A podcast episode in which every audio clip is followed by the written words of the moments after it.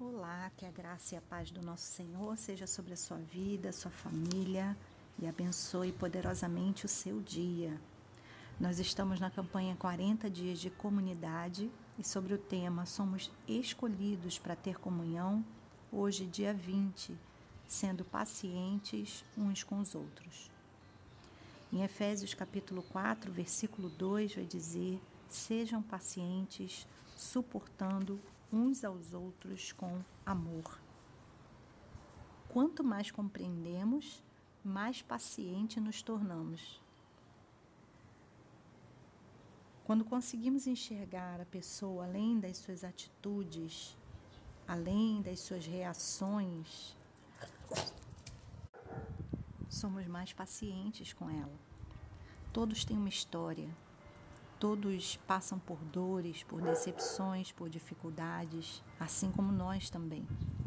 Perceber isso e entender que existe uma história por trás de cada reação, por trás de cada é, palavra, por trás de cada atitude, nós é, percebemos assim e nos tornamos também pacientes, compreensivos. A paciência é um fruto do espírito e marca do caráter de Deus.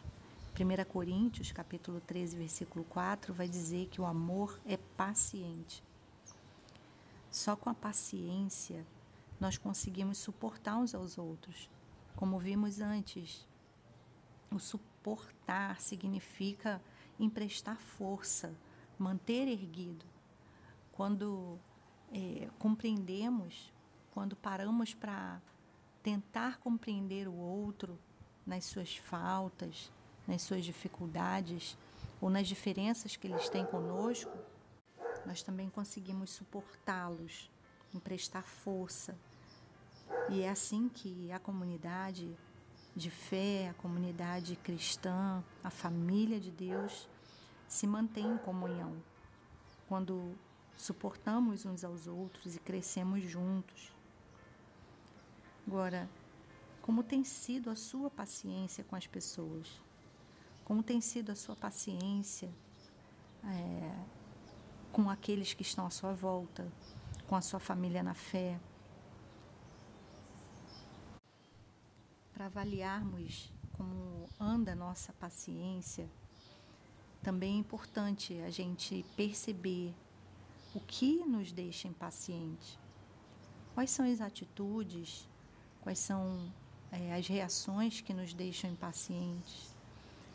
O que, que a sua ou a mim, minha impaciência demonstra também a respeito das nossas prioridades? Ou como posso compreender melhor as pessoas que me deixam impacientes? Será que eu tenho investido tempo para ouvir e compreender a história toda, a história delas? Em que áreas as pessoas têm que ser pacientes comigo, por exemplo? E eu tenho demonstrado graça aos outros de maneira, da mesma maneira que eu gostaria de receber. O amor é paciente. Deus é paciente. Deus é paciente conosco quando erramos, quando reagimos é, de forma que nós mesmos muitas vezes condenamos. Deus tem sido paciente.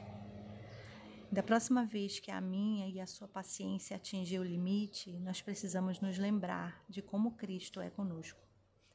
Para pensar, quanto mais compreendemos, mais pacientes nos tornamos. Versículo para memorizar. Sejam pacientes, suportando uns aos outros com amor. Efésios 4, versículo 2. Questão para considerar. O que você pode fazer para tornar-se mais paciente com aqueles que estão à sua volta? Deus nos abençoe.